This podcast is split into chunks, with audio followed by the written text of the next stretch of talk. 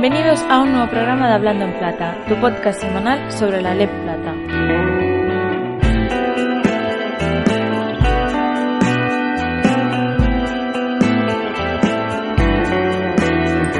Muy buenas, ¿qué tal? Bienvenidos a Hablando en Plata, el podcast de, de la división de baloncesto, tercera división baloncestística de España, esta LEP Plata que tanto nos gusta y que tantas noticias nos deja semana tras semana, además con este nuevo sistema de competición también nos está deparando partidos ahora muy importantes, aunque Ramón, muy buenas, también eh, pronto llegará posiblemente ese peligro de partidos intrascendentes, pero mientras no lleguen, pues disfrutamos de todos y cada uno de ellos porque en todos hay en juego y muchísimo. Sí, yo creo que estamos viviendo quizá ahora la, fase más interesante de, la liga, ¿no? En la que todos los equipos se juegan mucho en cada partido, eh, todavía no hay ninguno que haya dicho adiós a, opciones de, pues, de salvación o de pelear por el playoff final o el ascenso. Con lo cual, cada jornada repasas partido por partido y todos hay mucho en juego. Y yo creo que durante varias jornadas todavía vamos a vivir un pleno de, emociones, de partidazos, de buen ambiente en las gradas y de, bueno, yo creo que momento interesante para disfrutar de la, de la LED Plata. Además de estas crónicas de la fase A1 y fase A2, tendremos obviamente las previas y también tendremos el espacio oro con Álvaro Domínguez en un espacio de oro que llega, llega cargadito porque también ha sido el cierre del mercado en la Lab Oro y bueno, para, lo, para que estéis también un poco al tanto, Álvaro Domínguez no, nos cuenta a la perfección todo, todo ese cierre de, mercado en la, en la hermana mayor de la, de la Plata. Lo dicho, empezamos ya con, esta, con este programa de Hablando en Plata.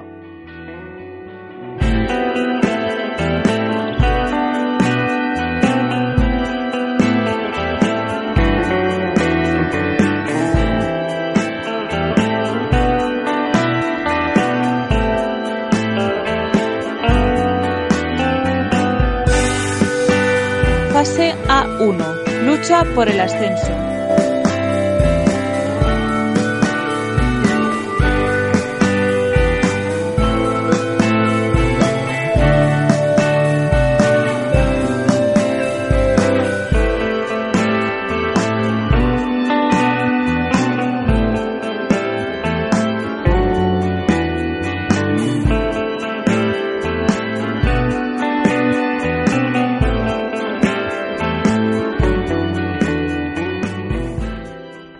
Comenzamos con el repaso de esta, de esta segunda jornada de la, de la segunda fase en el grupo A1 por el ascenso, con el partido que enfrentaba a Real Murcia y Juaristi Laurgi, eh, triunfo de Murcia, eh, segundo triunfo en esta, en esta segunda fase que le coloca en esa zona alta a un solo partido del trío que encabeza la tabla y Juaristi que bueno sigue sin conocer la victoria y se queda ya en solitario como, como colista del grupo con solo, solo tres triunfos.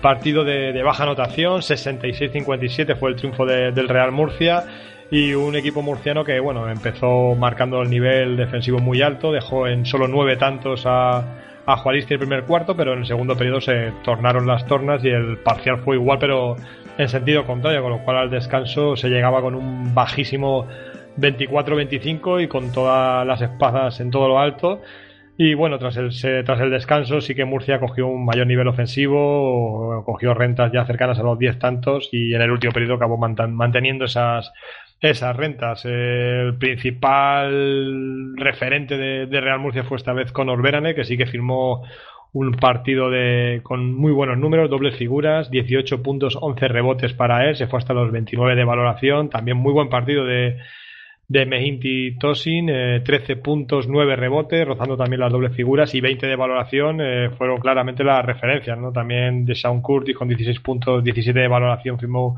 muy buen partido y esta vez Suso González no, no estuvo tan acertado como en su debut con Murcia, se quedó en solo un, uno de cinco en triples y prácticamente no tuvo mayor aportación, acabó en valoración negativa en este partido, apenas con 11 minutos en cancha. Por parte de Juaristi, que bueno, como decimos, se queda como colista después de, esta jornada, tuvo a, a Volodymyr Orlov como mejor jugador, 18 puntos con 7 de 7 en tiro de, tiro de campo para él, pero no fue suficiente argumento, sus 23 de valoración quedaron ya muy lejos del resto de sus compañeros, donde solo Iker Salazar se fue a dobles dígitos de valoración con 11, con 11 de valoración. Y bueno, como decimos, Juaristi queda como colista y como primer equipo que parece que puede perder pronto opciones de llegar a esa quinta plaza que a día de hoy la tienen a, cuatro triunfos de diferencia. Afania 11, Almanza 90, Vázquez Navarra 83. Otro tropiezo más de Navarra que se complica la vida poco a poco. Obviamente sus opciones por el ascenso están intactas, quedan muchísimo, pero sí es cierto que viendo cómo están los equipos por el ascenso directo, esto parece que les queda ahora mismo bastante, bastante lejos. Un partido en el que Almanza controló durante, durante gran parte, los de Rubén Perello salieron concentrados, al descanso se fueron con una ventaja, ventaja medianamente importante, pero bien es cierto que la salida de, tras el descanso para los de, para los navarros fue realmente buena y consiguieron ponerse por delante en el, en el partido para llegar en ese último cuarto con, con ventaja en el marcador. Eh, poco a poco Almanza se puso las pilas, sobre todo ofensivamente estuvieron realmente bien y acabaron llevándose una victoria que, que les permite seguir soñando. Estaban siendo o estaban siendo una de las revelaciones en el grupo este, pero es que no ha acabado ahí. En el, eh, ahora en la lucha por la por el ascenso también lo están haciendo realmente bien los de Rubén Perello y bueno, de momento con muchas opciones de estar arriba y sorprendiendo a uno de los de los favoritos como es Vázquez Navarra que como ya hemos comentado se complica un poco la vida aunque esto ya sabéis que acaba de, comenzar. Individualmente hasta seis jugadores por parte de los locales por encima de la decena de, de puntos el, más, el que más anotó fue, fue Graham Bell, una vez más, 18 puntos, 12 rebotes para él, 30 de valoración. Espectacular el partido de, de Graham Bell. Y, y, por parte por parte visitante, buen partido de Hernández Sonseca, una vez más, 17 puntos, 11 rebotes, 24 de valoración. Y también de Pablo Yarnaos con 15 puntos, 17 de valoración, aunque como decimos, no fueron suficientes para la victoria de los navarros. Afani Cebe Almansa que sigue, sigue cuesta arriba, sigue haciendo muy buenos partidos y sigue asustando a grandes rivales como en esta ocasión fue el conjunto de Vázquez Navarra. Y pasamos al partido que enfrentó a Vázquez Girona y Marinense Peixe Galego. Eh, derrota de Girona, segunda derrota del conjunto catalán en esta segunda fase que le le hace perder ciertas opciones esa dinámica positiva con la que afrontó el tramo final de la primera fase y cayó ante Marín por 63-70, un Marín que se queda con cinco triunfos y a solo, a solo dos de, las opciones que darían lugar a, jugar esa eliminatoria por el posible ascenso. El partido, bueno, estuvo igualado, una primera mitad bastante igualada y no fue hasta el último periodo donde Marín ejerció un dominio que abrió la brecha del marcador para el triunfo final. Eh, claramente el porcentaje malísimo en el tiro de Girona fue una de las claves del partido, apenas un 30% en tiro de dos, muy desacercado, desacertados sus jugadores interiores. André Berry se quedó en 1 de 8 en tiro de dos, eh, Jordi Trías 4 de 13 o el propio Alfonso Alzamora también 1 de 5 en tiro de dos, un porcentaje muy bajos que, les llevó a un 30% total en el tiro de campo. Eh, Marín no estuvo acertado en el perímetro, jugó muy poco desde, el perímetro, apenas lanzó nueve triples y basó todo su juego en, la pintura, cerca, juego cerca del aro, un Jordan Gregory dominante con hasta 24 puntos con 11 lanzamientos de dos anotados de 17 intentos, fue la referencia ofensiva del equipo y a pesar de, como decimos, de Girona, de muchos errores, tuvo también un dominio en el rebote ofensivo de 14 rebotes por solo 3 eh, ofensivos de Marín, pero a pesar de eso tampoco supo, supo hacer valer esas segundas opciones con, como decíamos, esos malos porcentajes y al final, bueno, derrota de Girona que les hace perder esa, esa línea positiva que parecía que podía llevar. Eh, a nivel individual, por parte de Girona, el jugador más valorado fue Jordi Trias, a pesar de ese desacierto que comentábamos. Aún así se fue a 9 puntos y 14 rebotes para 18 de valoración. Fue el mejor hombre. También Sergi Costa con 13 puntos y rebotes firmó buen partido. Y por parte de Marín, como decíamos, Jordan Gregory fue la referencia con 24 puntos, 6 faltas recibidas para 23 de valoración. Y buen partido también de, Gerard Sevillano, 16 puntos, 7, 7 rebotes para él, 20 de valoración buen partido de un Marín que todavía quiere, quiere seguir mirando hacia arriba y peleando por, por luchar por esas opciones de ascenso. CB Villarrobledo 72, Zornozas Esquivalit Aldea 67.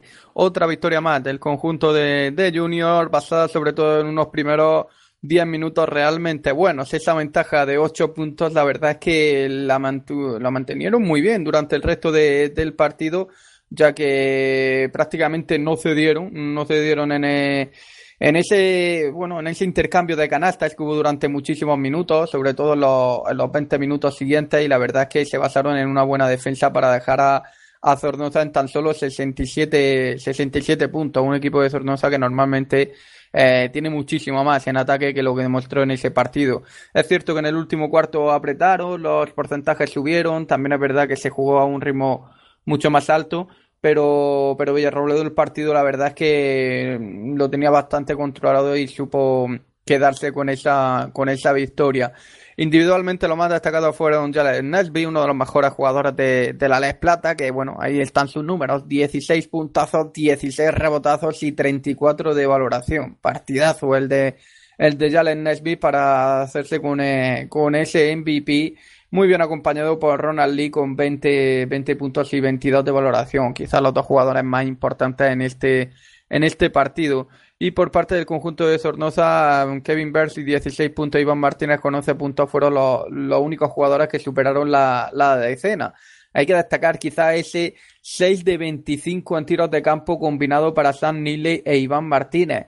Mm, dos de las últimas incorporaciones, aunque bueno, ya sabes que Neely estuvo durante gran parte de la temporada y dos jugadoras que parece que son muy importantes. Iván Martínez también ha llegado con ese papel de protagonista y vemos como no tuvieron el día en el lanzamiento en el lanzamiento y se quedaron con un 24% combinado, un día horrible para ellos ofensivamente. Y Zornoza, que era uno de los que más destacados estaba en la clasificación, de hecho llegaba como líder a esta fase. Mm, de momento todo lo conoce por derrota frente a los dos equipos que ha jugado, tanto Alicante como Villarrobledo. El caso contrario de Villarrobledo llegaba muy bien colocado y sigue ahí. La verdad es que magnífica también la temporada de los, de los debutantes en la Les Plata. Y a Chile Alicante se impuso a Igualatorio Cantabria Estela 81-65, el nuevo triunfo de los de Pedro Rivero que ya encadenan 13 victorias consecutivas, un récord total en la, la Plata desde la temporada 2015-16 que Marín lograba 12 triunfos, aquella temporada que acabó en su ascenso directo. Ningún equipo había logrado semejante racha y bueno, lo, lo, hizo con un triunfo ante Estela que aunque el marcador refleje esa renta de más 16, eh, quizá no, no ese resultado no, no, refleja lo que fue el partido en sí, donde durante tres cuartos eh, Cantabria marcó el ritmo y puso en muchas complicaciones a el juego de Alicante, que no se encontró cómodo, estuvo muy desacertado Estela estuvo efectivo desde, desde el juego exterior, en esa primera mitad sobre todo, eh, con Kirs, con Norris anotando con, con, cierta facilidad y haciendo que Alicante no se encontrara cómodo en su juego. A pesar de todo, bueno, la calidad de, del equipo alicantino le hizo mantenerse siempre en rentas no muy superiores, no cercanas, siempre a 8 o 10 tantos y bueno, como sucedió un poco en el partido de la jornada anterior ante Zornocha, llegó el momento en el que Alicante encontró la inspiración. Eh, de nuevo, Pitts y, Smith volvieron a encontrar el acierto exterior. En esta vez fue en el último periodo y un parcial 34-10 demoledor en el, en el último periodo con de Alicante, bueno, acabó rompiendo el partido. Como decimos, Smith y Pitt hicieron mucho daño en, el, en la faceta anotadora, pero el trabajo de Alex Galán en la pintura, en el rebote también fue determinante. Y una semana más también hay que destacar a veces el trabajo oscuro de Chumi Ortega, que se fue solamente hasta los 8 de valoración, pero al igual que la semana anterior comentábamos, hasta un 21 de valoración más menos de, de su impacto en el juego del equipo, anulando la aportación ofensiva del base rival, en este caso Paul Olivier, que apenas anotó dos lanzamientos de los 10 que intentó. Eh, a, nivel individual, como destacábamos, Justin Pitt 17 puntos, 6 eh, asistencias. Eh, eh, Devin Smith se quedó en 13 puntos. Esos tres triples que fueron en momentos importantes para él compensaron el, quizá el partido gris que tuvo hasta ese momento. Y buen partido, como casi siempre, de Chey Conde, 13 puntos, 9 rebotes, 19 de valoración para él. Por parte de Estela, el mejor hombre fue Placid Nakijin, que hizo mucho daño, sobre todo en la segunda mitad dentro de la pintura. 18 puntos, 10 rebotes para él. Y también David Samuels, con 9 puntos, 8 rebotes, se fue hasta los 13 de valoración. Alicante con este triunfo se coloca en cabeza, eh, parece que sigue siendo el rival a batir. Y Estela, un rival complicado que tuvo la baja de la Monte Thomas y que que todavía sigue en esa zona media y es quizá uno de los equipos también importantes ya seguir en, este, en esta fase por el ascenso. Isobar Basket Azuqueca 64, Alquimista Laboratorio Esquelso Zamorano 81. Victoria contundente de los zamoranos que se reponen a esa primera derrota y aún están ahí en esa en esos primeros puestos de la Les Plata. Todavía quieren aspirar a todo los de Saulo Hernández con, con esta magnífica temporada y ganaron en una pista complicada como es el Municipal de La Paz de de Azuqueca de, de Henares. Un partido que, bueno, fue un partido de parciales totalmente. Salió muy concentrado el conjunto visitante con un parcial de 12-20. A partir de aquí todo cambió y fue Azuqueca el que hizo un magnífico parcial. De hecho, este parcial le, le sirvió para irse al descanso con una ventaja al marcador. Siempre hemos comentado luego que Zamora es uno de los equipos, no sabemos qué dirá Saulo Hernández a lo suyo en el descanso, pero suele ser uno de los equipos que hace mejores terceros cuartos de, de la liga y con un parcial de 12-28 pues dejó el partido prácticamente listo para, para sentencia con ese con ese más 16 en esos 10 minutos. A partir de ahí incluso fueron incrementando cada vez más la ventaja para acabar llevándose un partido que, que como mm, decíamos tenía muchos muchos vaivenes y, finalmente se lo llevó el equipo de Saulo Hernández merced a esos 10 minutos fabulosos de, de lo suyo. Individualmente Jack Solarin 15 puntos, 7 rebotes y 13 valoraciones estuvo muy, muy destacado. Luis Valera con 17 puntos fue el mejor el mejor de los suyos sin ninguna duda y también buen partido de Carlos García con, con 10 puntos y 10 de valoración.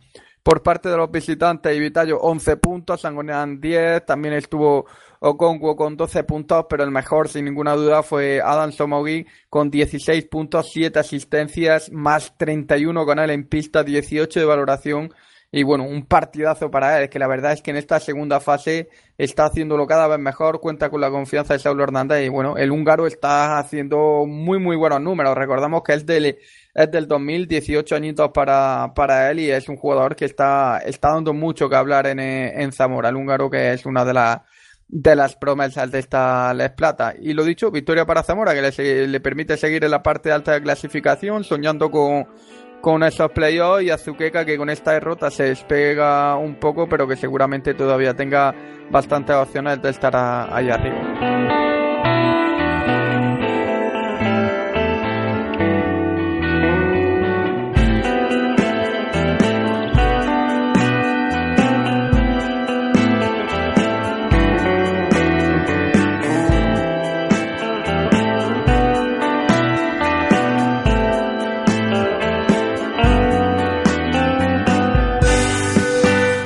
Bueno, vamos con la clasificación de esta fase A1. Recordamos la fase por el ascenso a la LEP Oro. De momento, el líder HL Alicante, que ha pisado ese primer puesto, prácticamente el de, la primera jornada, y no lo quiere dejar.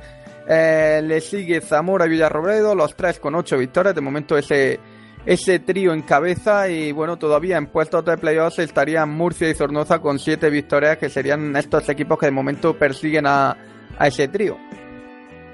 Sí, una, una victoria por detrás llegan Vázquez Girona e Igualatorio Cantabria Estela, ambos con seis triunfos. Con cinco están Marinense Peixe Galego, Afanio Cebalmansa y Vázquez Navarra. Y ya cerrando la clasificación con cuatro triunfos Isobel Vázquez Azuqueca y con tres como colista en solitario, ya algo distanciado de, de las posiciones de playoff. Tenemos a Juaristi Rauji, como decimos, con tres triunfos y nueve derrotas.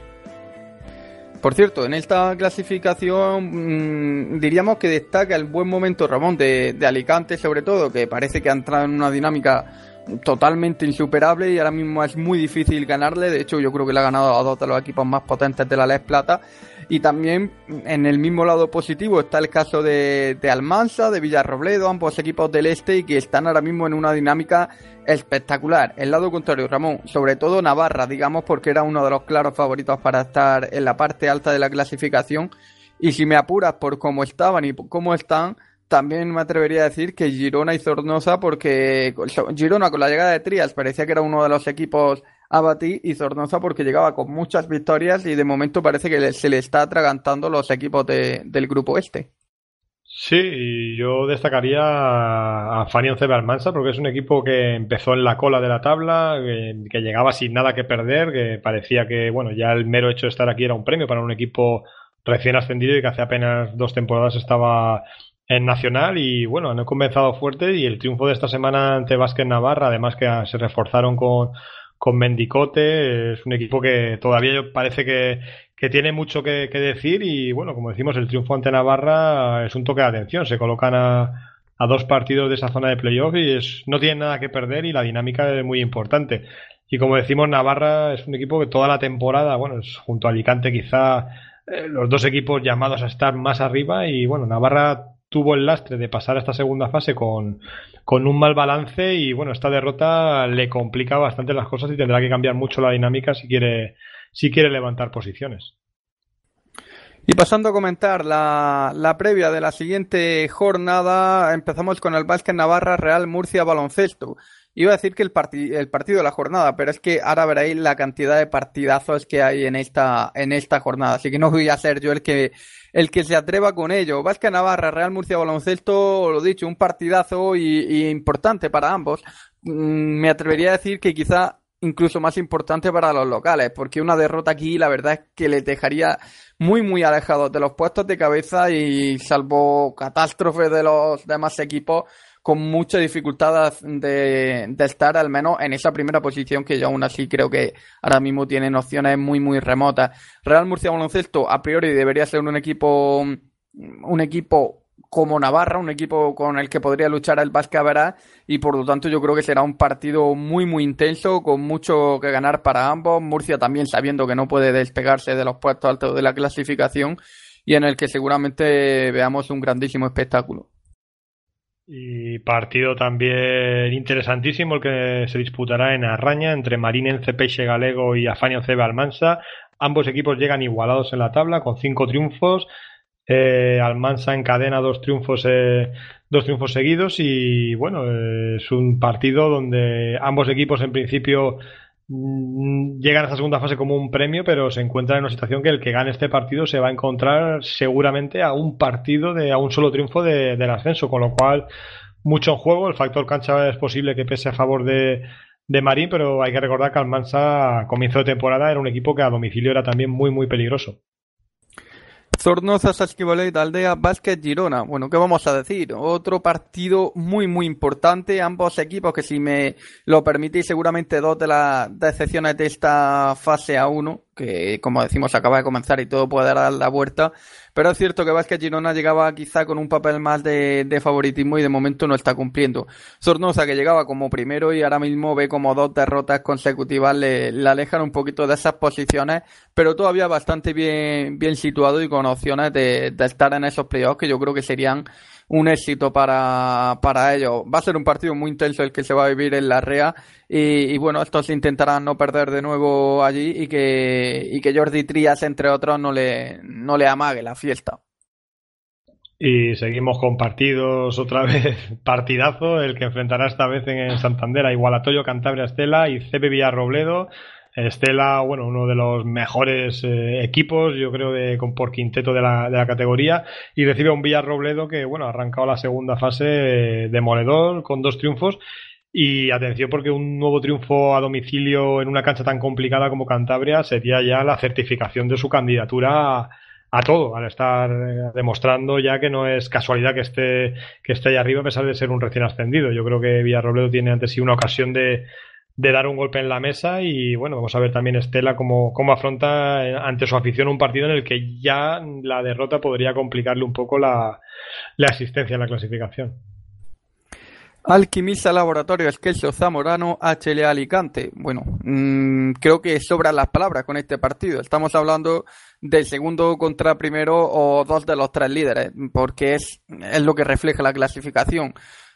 Mm, están compartiendo liderato, HL Alicante de momento primero por el tema de Vasca y demás, y va a ser un partido brutal el que se va a vivir eh, en el Ángel Nieto de, Zamora, que seguramente mm, tenga una buenísima entrada para, para ver este partidazo, y de hecho seguramente los de Saulo Hernández tengan muchísimas ganas de revancha. Recordar que aunque estos dos equipos sean de, de grupos diferentes, ya se han enfrentado esta temporada ya que fueron los, los finalistas de esa Copa Les Plata que en la que salió victorioso el conjunto el conjunto alicantino con una victoria, digamos, bastante contundente durante algunos minutos de, del partido. Es un partido clave, seguramente mm, Zamora no tenga esa presión, pero como decíamos, sí tiene esa esa ganas, esa motivación por ganar después de, lo de la Copa Les Plata y HL Alicante que ya sabiendo que eh, está ahora mismo es el mejor equipo de la Les Plata y así lo está demostrando, pues necesitará seguir seguir ganando. En esta fase saben que poco pueden pueden pinchar y más frente a un rival directo como es ahora mismo Zamora. Y para cerrar el repaso a la jornada, un partido también que con mucha emoción. Es el que enfrenta a los dos colistas de la clasificación. Juaristi recibe a Isober Basqueta Azuqueca. Un partido con aires de final, eh, quizá en lo negativo, porque en caso de el que caiga derrotado, sobre todo si es Juaristi, podría decir prácticamente adiós ya a esas opciones de todavía de tener opciones de ascenso y en caso de victoria, bueno, se quedarían todavía en esa zona baja, pero un partido con mucho en juego con ambos equipos porque es un partido en donde ninguno de los dos puede fallar si quieren mantener sus, opciones, aunque sean remotas, de escalar posiciones.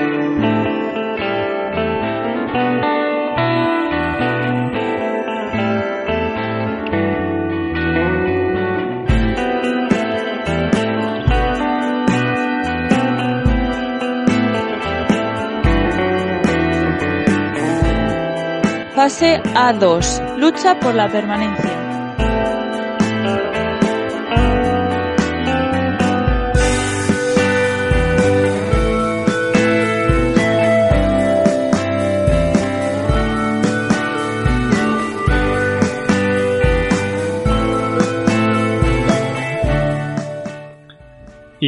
Pasamos al repaso de lo que fue la jornada en el grupo A2 de lucha por la permanencia. Empezamos con el partido que enfrentó a Aceitunas Fragata Morón y Ávila Auténtica Carrefour el Boulevard.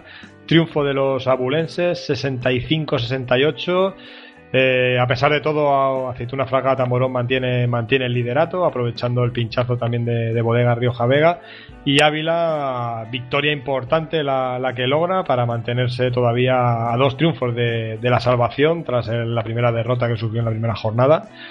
Y partido, bueno, de baja anotación, donde las defensas se impusieron, sobre todo en los primeros tres periodos, eh, mucha igualdad. Ávila marcó algo de diferencia al descanso, pero tras, la, tras el paso por vestuario, Morón recuperó, igualó el partido y bueno, el tramo final, un último parcial de mayor anotación, 22-25, fue el que acabó decantando ese final apretado de, del lado de Ávila.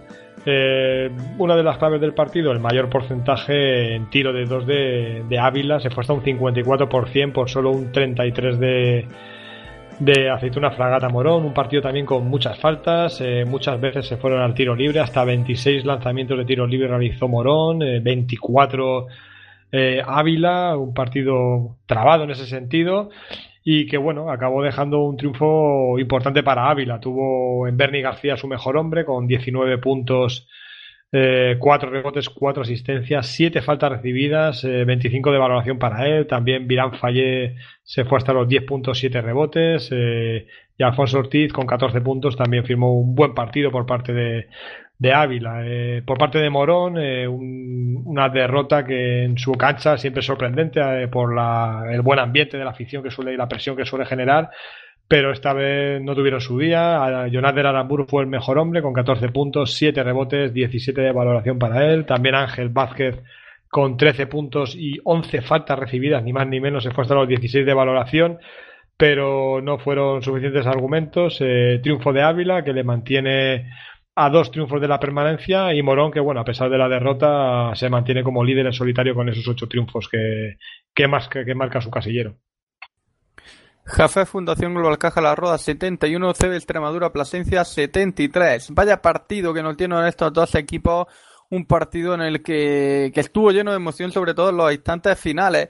Un primer cuarto el que parecía que la Roda volvía a lo que ha sido esta temporada. Muy fallones, erráticos en, en ataque, flojos atrás, pero que poco a poco esto fue retomando un poco lo que vimos en el partido de Ávila hasta incluso ponerse por delante en momentos del partido.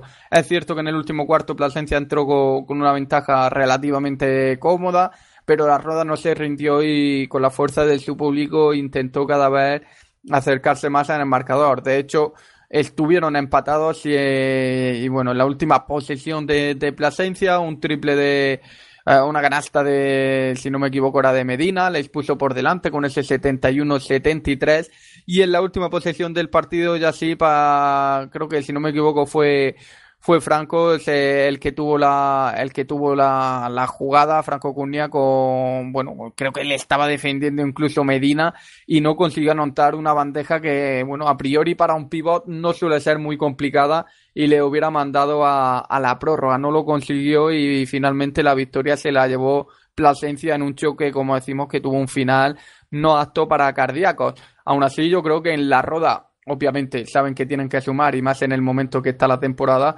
pero la dinámica ha cambiado completamente. Y por parte de Plasencia, pues qué vamos a decir, seguramente el equipo más en forma de, de, este, de este grupo por la permanencia, que tuvo sus opciones de meterse eh, en los playoffs, o sea, en la fase de, ascenso, y que ahora mismo está jugando un magnífico baloncesto. Individualmente Héctor Jiménez 17 puntos, hizo un grandísimo partido para la Roda, también muy bien Gregorio Don con 15 puntos, 7 rebotes y 21 de valoración, 17 valoración para el ya, ya mencionado Franco Cugnia. Por parte de Extremadura Plasencia, José Antonio Medina, 17 puntos para él, grandes partidos que nos está deparando el ya conocido jugador de la La Plata, 14 de valoración, bien acompañado por, por Gallardo, Arturo Fernández y Mavior, ambos con 11 puntos en su casillero anotador y también muy destacable esos 14 triples de Plasencia en 36 intentos, un magnífico 39%. Lo dicho, victoria muy importante para Plasencia que le da ese aire y la roda que aunque tiene esa derrota y le hace ver complicada su permanencia, todavía queda muchísimo y la dinámica realmente ha cambiado y mucho. Y pasamos al partido que enfrentó a CB Vic, Universidad de Vic y Grupo Leico Basconia, 88-72, claro triunfo de, de Vic que le permite engancharse al vagón de, tres equipos que ahora mismo todavía cierran la clasificación con esos cuatro triunfos y bueno, Grupo Leico Basconia que empezó la, la fase con un triunfo, una derrota que todavía le mantiene en esa zona media de la tabla. Partido, como decimos, de dominio local, eh, ya desde, la, desde el primer periodo, muy, mucha eficacia ofensiva, el descanso 48 puntos anotados ya por parte de Big y una renta eh, superior a los 10 tantos que se acabó manteniendo en una segunda parte donde la distancia ya no, no creció y donde los locales supieron gestionar y mantener una renta para lograr un triunfo importante a nivel clasificatorio. Destacar el buen porcentaje en el, tiro por parte de, Vic, un 62% en tiro de dos puntos, un gran partido de Ruger Fornas, 8 de 9 en tiro de dos, 2 de 4 triples, 6 rebotes, se fue hasta los 22 puntos anotados para 25 de evaluación. También Luis Jacobo Boadu, 20 puntos con 7 de 7 en tiro de 2 y 23 de valoración, mucha efectividad, como decíamos en el, en el tiro. Y por parte de Vasconia, todo lo contrario, un porcentajes muy bajos, un 38% en tiro de dos, también mucho desacierto incluso en el tiro libre, apenas un 53% de, de tiro libre. Y solo destacar el Atavario Miller, 21 puntos, 7 rebotes como jugador más valorado con 20, 20 de valoración. Y en el aspecto negativo, más como curiosidad, el destacar ese menos 12 de valoración que firmó Adin Penava, el jugador bosnio Cuatro puntos para él, con dos de trece en tiro de campo, eh, tres tapones recibidos, cuatro faltas. Vamos, un partido para olvidar. Y bueno, eh, triunfo importante, como decimos, para, para Vic, que bueno, le mantiene todavía con opciones. Y bueno, Vasconia esperar mejorar ese porcentaje que no, no es habitual el que ha tenido en esta jornada, para intentar todavía también dar un pequeño salto en la clasificación. Torros, Vicente del Hospitalet 74, Teslacar, Círculo Gijón, Baloncesto 63. Volvió a ganar el conjunto catalán y lo hizo frente a un Círculo Gijón que venía de, de una gran victoria en un partido que, que, estuvo bastante igualado, pero que se decidió en un segundo cuarto en el que la buena defensa de los locales y el mal ataque, el mal, sobre todo el, el desacierto de, los visitantes hicieron que Hospitalet se fuera al descanso con una, con una renta de unos 7-8 puntos que, la verdad es que supieron llevar al cabo de, en el resto del partido y no tuvieron muchos problemas para acabar llevándose llevándose la victoria. De hecho, en el último cuarto, cuando parecía que Círculo Gijón podía apretar más, fue cuando Hospitalet incluso puso una marchita más y acabó llevándose un partido que la verdad es que necesitaban esta victoria para no verse en problemas. Eh, por parte de los locales, los más destacados fueron una vez más Joan Creus con 13 puntos, 12 de valoración. Y también Iván García y Muhammad Diop con 17 y 16 de valoración respectivamente. Y por parte visitante, destacar las 19 pérdidas en el aspecto negativo. Y bueno, luego en aspecto individual, los, 19 puntos de Kimbruch con 12 de valoración y también los 15 de Osallante a pesar de ese 4 de 18 en tiros de campo que, que le hizo, a pesar de sumar un 15 puntos, 11 rebotes, quedarse en tan solo 8 de valoración. Lo dicho, victoria muy importante para los locales y Círculo Gijón, que aunque viene jugando bien y viene haciendo buenos partidos, al final mm, son está jugando de visitante, luchó el partido yo creo que las sensaciones para ellos también serán bastante positivas.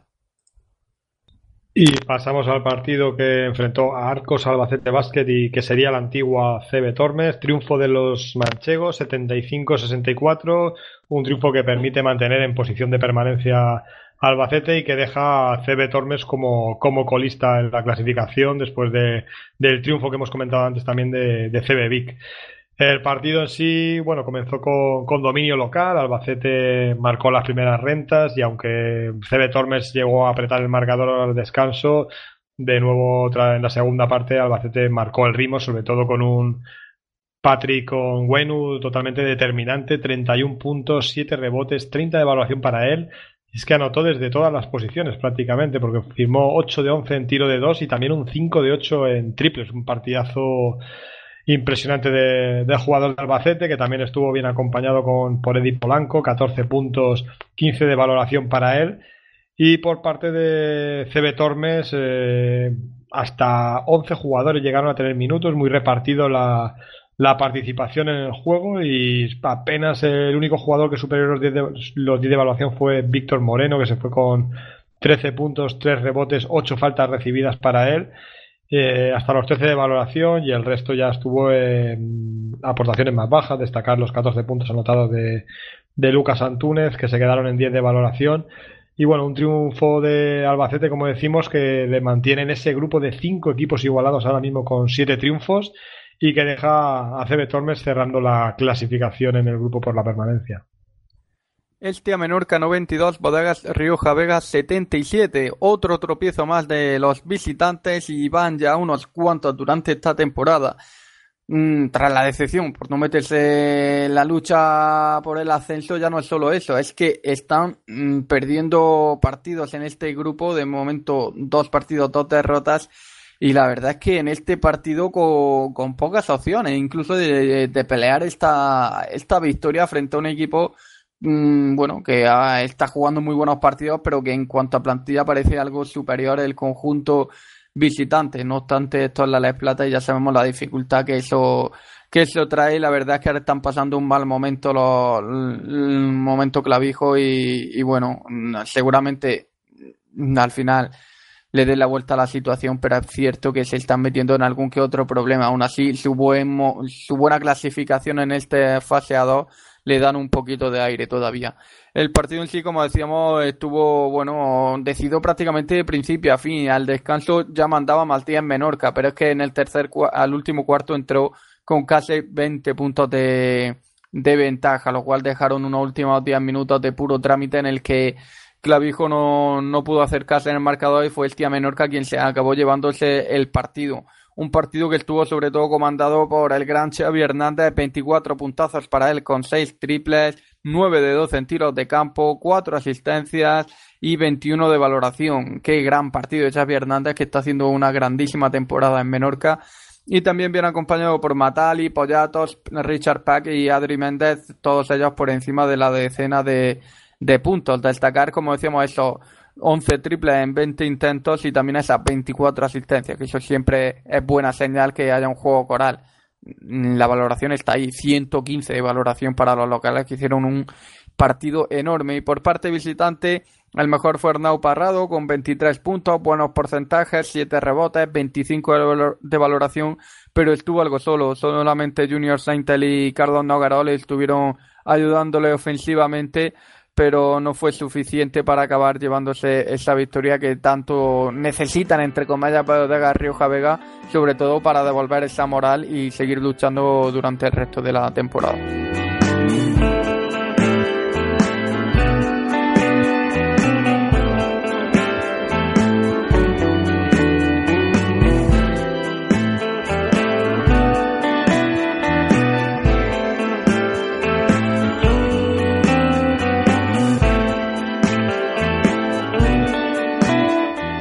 Y pasamos a repasar cómo queda la clasificación en este grupo A2. Eh, Aceituna Fragata Morón sigue como líder en solitario con ocho triunfos a pesar de la derrota de esta jornada, seguido por hasta cinco equipos igualados con siete triunfos que estarían todos ellos en posición de, permanencia en Les Plata la próxima temporada y son Extremadura Plasencia, Bodega Rioja Vega, Estia Menorca, Teslacar Círculo Gijón Baloncesto y cerrando este grupo de, equipos con siete triunfos, tenemos a Arcos Albacete Basket. Mm, los seis equipos que ahora mismo descenderían a EVA y choca mucho verlo ahí, como pueden ser Hospitalet, Ávila y La Roda, pues con seis victorias están precisamente el propio Hospitalet, Basconia, con cinco está solamente Ávila y con cuatro y de momento más alejados de esas seis primeras posiciones están tanto La Roda, Vic como Tormes. Y bueno, aunque aquí la verdad es que está bastante igualado y no hay grandes, grandes rachas, por así decirlo, sí sorprende, obviamente como aspecto más negativo, el de la bodega Rioja Vega, Ramón, que es ahora mismo el equipo en peor forma de la liga, seguramente, sobre todo por lo que creemos que puede ser y lo que está haciendo. Y en todo lo contrario está haciendo Plasencia, que ya dejó muy buenas sensaciones en la primera fase, muy cerca de, estar en los playoffs, en un grupo complicado e igualado como era el oeste, y ahora mismo está en la parte alta. Y si me apuras, voy a incluir, aunque esté muy abajo y acabe de perder a la Roda, porque las sensaciones hace menos de un mes era que la Roda iba a bajar sí o sí, y las sensaciones ahora mismo la verdad es que son totalmente diferentes, a pesar de perder todos los, los dos partidos competidos, uno de ellos ganado, y bueno, con todavía opciones intactas de, de salvarse, ¿por qué no? Sí, este grupo, como decías, no hay todavía rachas marcadas y están bastante abierto. Hasta incluso el grupo de, cola son tres equipos que todavía mantienen dinámicas que les pueden dar opciones de permanencia. Como decías, la Roda estuvo a un paso de ganar a Plasencia, que quizás sea el equipo más en forma del grupo ahora mismo. Y la Roda que con el cambio de entrenador, pues parece que, que ha despertado y que todavía dará mucho que hablar.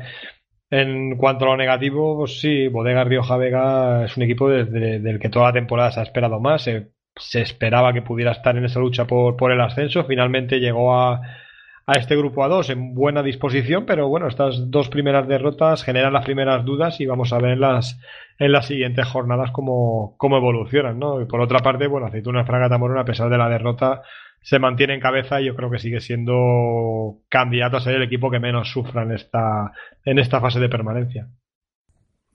Y empezamos con la previa de la siguiente jornada. Hablaba Ramón de Aceituna Fragata Morón y a él nos lleva el primer partido. Cebe Extremadura Plasencia a Aceituna Fragata Morón. Y es que el inicio del calendario de, de los sevillanos es realmente complicado. Lo están salvando muy muy bien y ahora tienen otra otra papeleta difícil como es eh, jugar en, en, el Ciudad de Plasencia frente a seguramente el equipo más, más en forma de este grupo y dos equipos que si todo sigue así, si siguen jugando así, porque ya sabemos que la clasificación está un partido, el, salvarte de, del no hacerlo, pero si siguen jugando así, la verdad es que parecen dos de los claros favoritos, así que este partido más que por la permanencia podremos calificarlo, ¿por qué no?, por una lucha más por el ascenso y dos equipos que están, repito una vez más, jugando a un grandísimo nivel.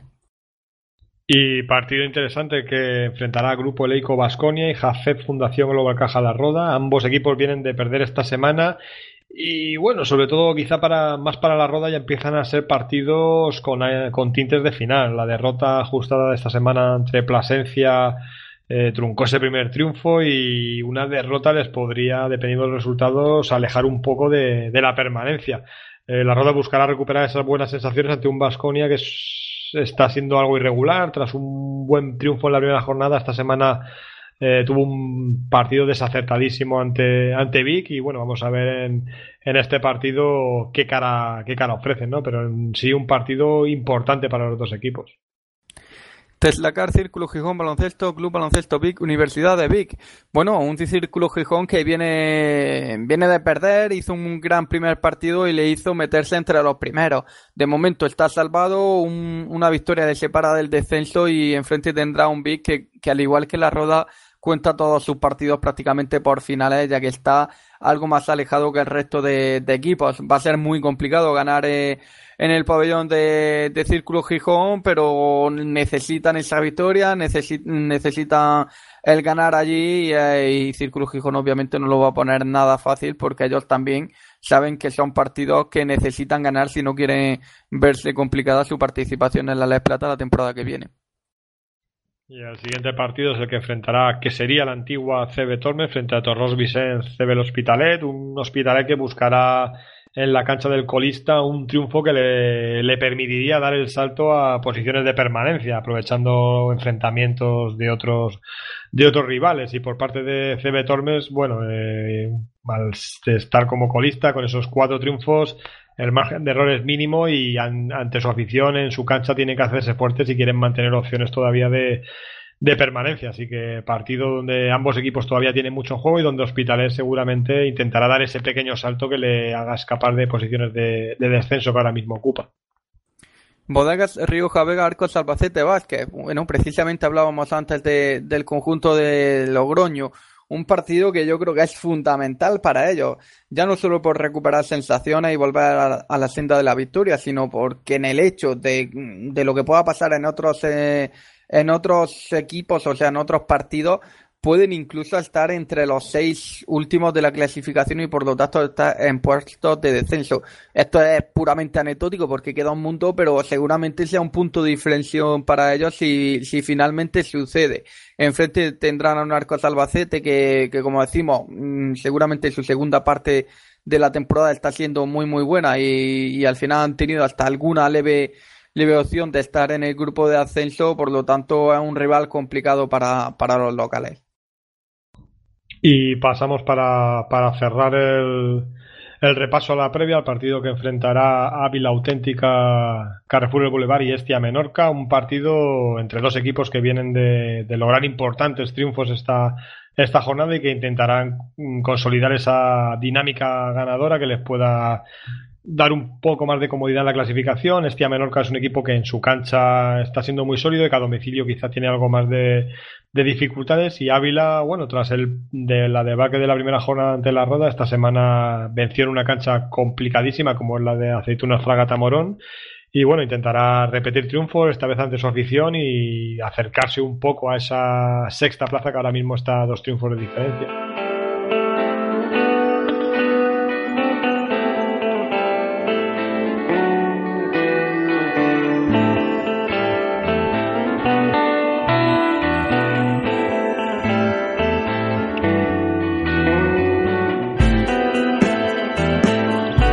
Espacio. Álvaro Mínguez nos trae el resumen de lo acontecido en la LEP Oro.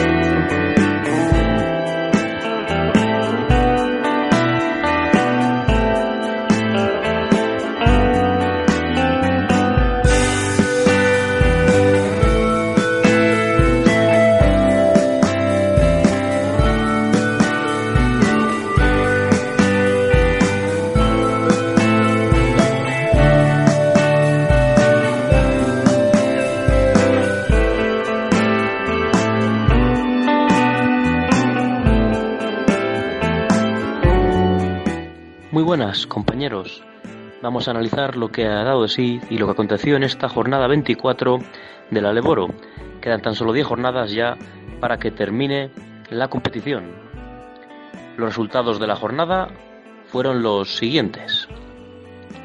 Barça Lasa 72, Saenz Oreca Raberri 71, ZT Real Canoe 59, Liberbanco Baloncesto 70, Covidán Granada 70, Tau Castellón 59, Club Melilla Baloncesto 83, ICG Forza Lleida 72, Río Termal 78, Levite Huesca 62, Chocolate Estrada Palencia 93, Leima Coruña 84, Cáceres Patrimonio de la Humanidad 66, Caramimbro Valladolid 74, Retailo Basket 98, Real Betis Energía Plus 68 y Club Baloncesto Prat 85 y Beroyet Palma 83.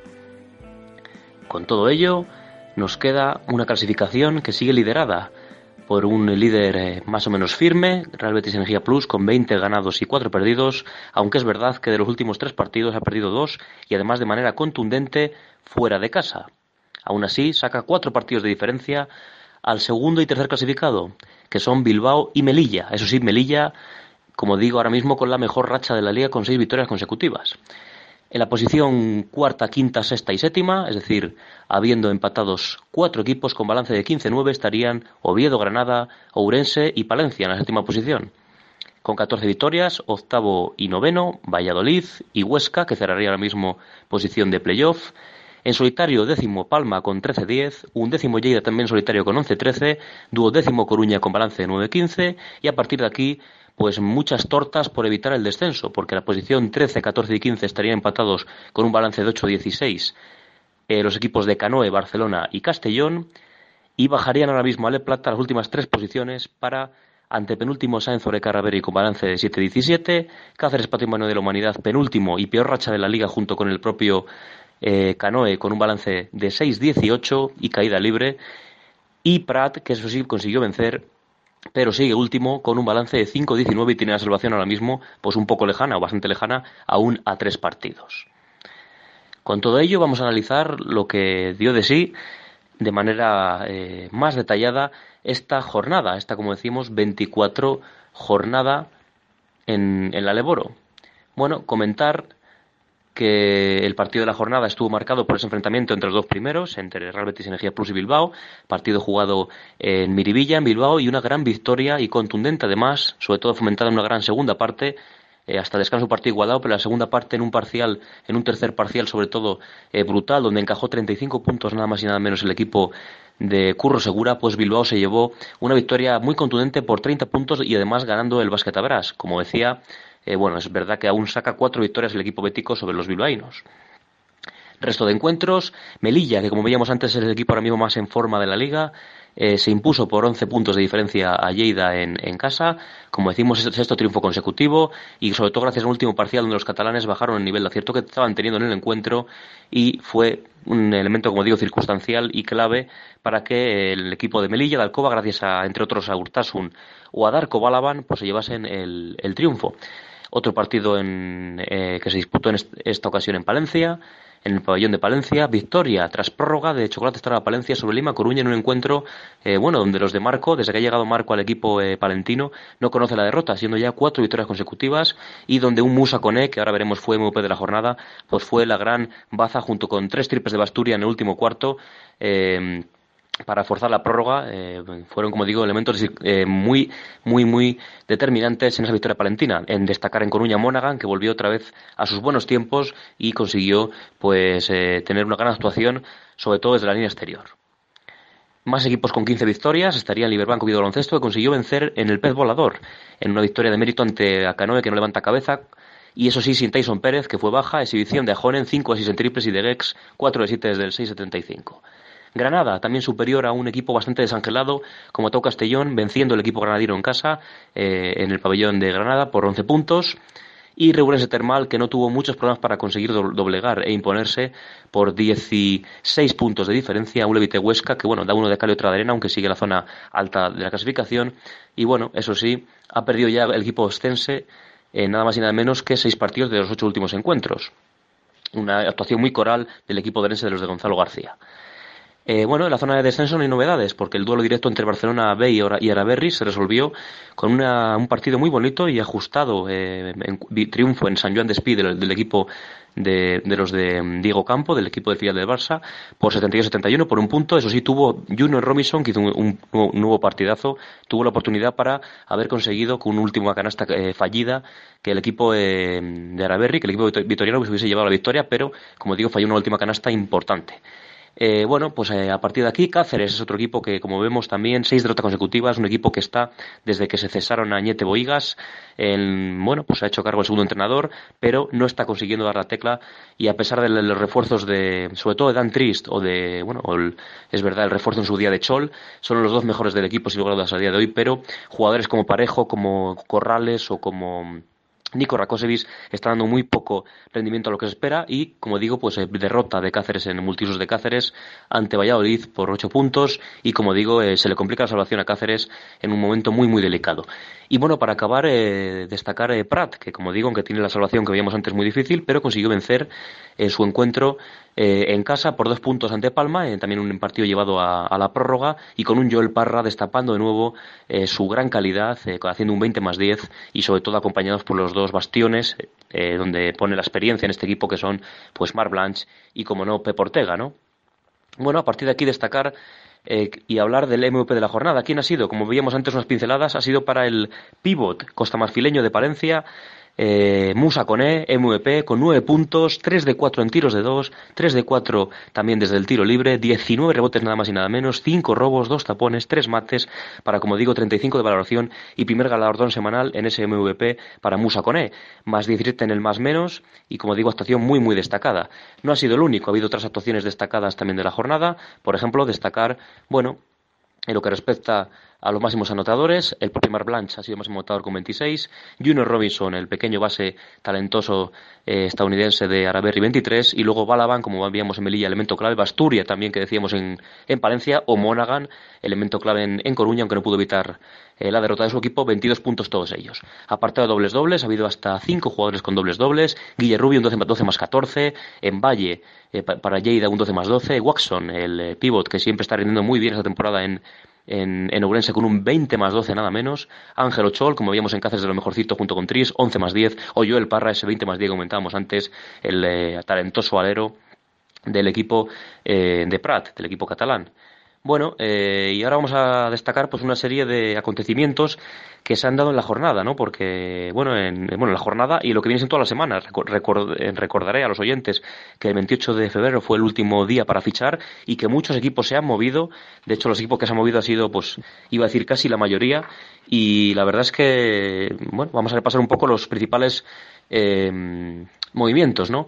Decir que, bueno, eh, también ha habido otra serie de restricciones de contratos, no solo fichajes. Por ejemplo, Lucas Austicalnis ha rescindido el contrato con Huesca, ya no forma parte de la plantilla ostense.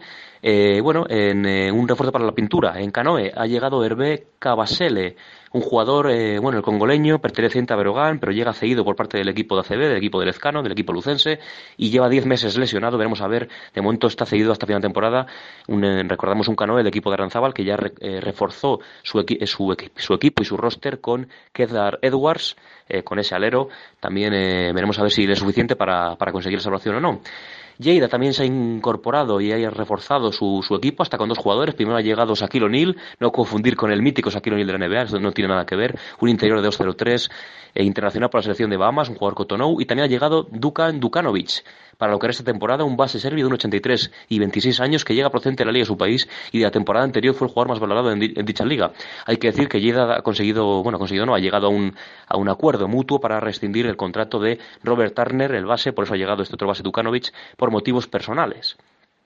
Bueno, más eh, movimientos. Araberri ha rescindido de mutuo acuerdo el, contrato que le unía con el alero Arten Tabakalian, internacional ruto con, con Armenia. Eh, y bueno, pues en Oviedo, por ejemplo, pues llega eh, Bryce Dubier, el, el, jugador alero austriaco, procedente de la segunda de Francia, de la Pro B, 2-0-1, internacional con su país también, ayudará al 3 y al 4 por esa lesión principalmente de Matu, eh, de, Matu Nutinen, ¿no? Palma se ha reforzado también con el ala pivot Boris, Boris Bakar, perdón, Boris Borak, que ya ha debutado precisamente en la derrota ante, ante Prat, un jugador croata. Eh, bueno, Coruña ha incorporado también para parear lesiones en su juego interior, en la pintura, a, bueno, a, a, a Ibaru, a un pívot costamarfileño, 206, 27 años, internacional con su selección.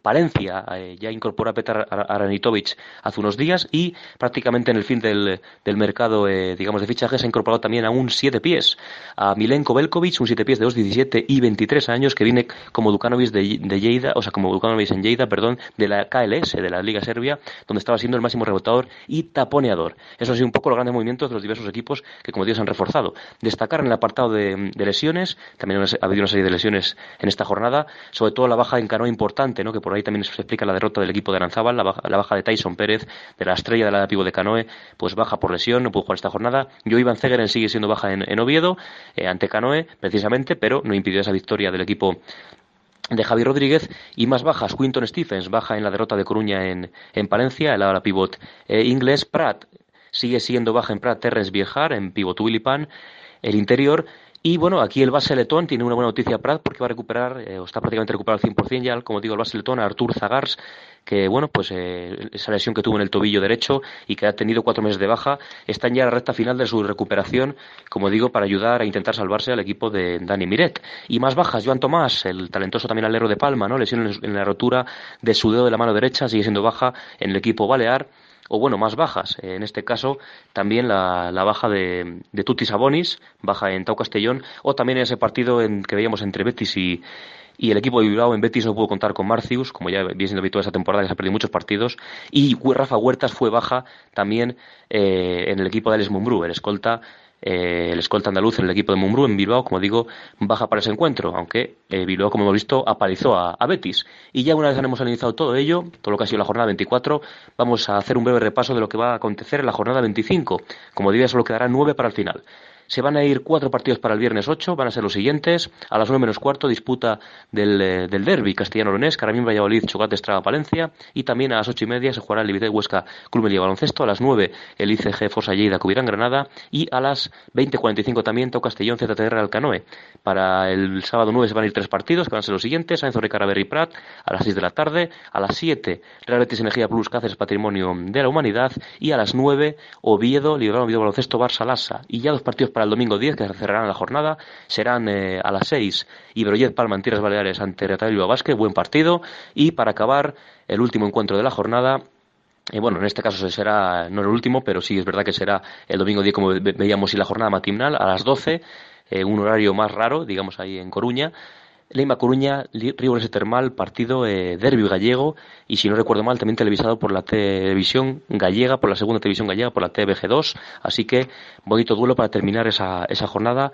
Eh, como digo, que ya quedará nueve para el final. Así que bueno, esto ha sido todo compañeros. Eh, este ha sido el repaso de esta interesantísima jornada en Leboro. Nos escuchamos y nos eh, vamos eh, estando en contacto para las próximas jornadas. Un saludo, hasta luego.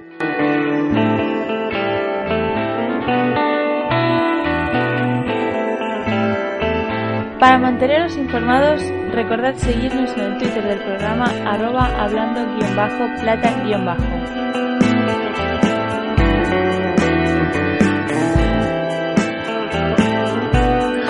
Bueno, y hasta aquí llega el programa, creo que vigésimo primero de esta temporada, de esta tercera temporada de Hablando en Plata, con, con la crónica de esta última jornada y también la previa de, la siguiente, además de ese espacio oro. Una siguiente jornada que tanto en el grupo por la permanencia como en el grupo de ascenso, ya lo comentábamos antes, Ramón, hay auténticos partidazos y la verdad es que tenemos ganas de verlo y tenemos ganas de que la, de la semana que viene comentar cómo van, eh, cómo fueron esos partidos y seguramente que más de una sorpresa tendremos que comentar.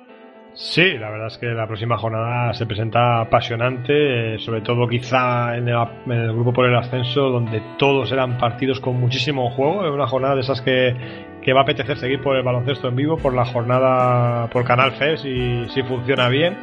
Y bueno, seguro que va, va, a dar mucho que hablar y vamos a ver si empieza a clarificar algunas, algunas cositas en la, en la clasificación de cara a las próximas jornadas. Ramón, muchas gracias. La semana que viene más. Nos escuchamos. Muchas gracias a todos. Recordad que a través de Twitter podéis comentar todo lo que, lo que os aparezca, de lo que os apetezca de esta les, les. Un saludo a todos.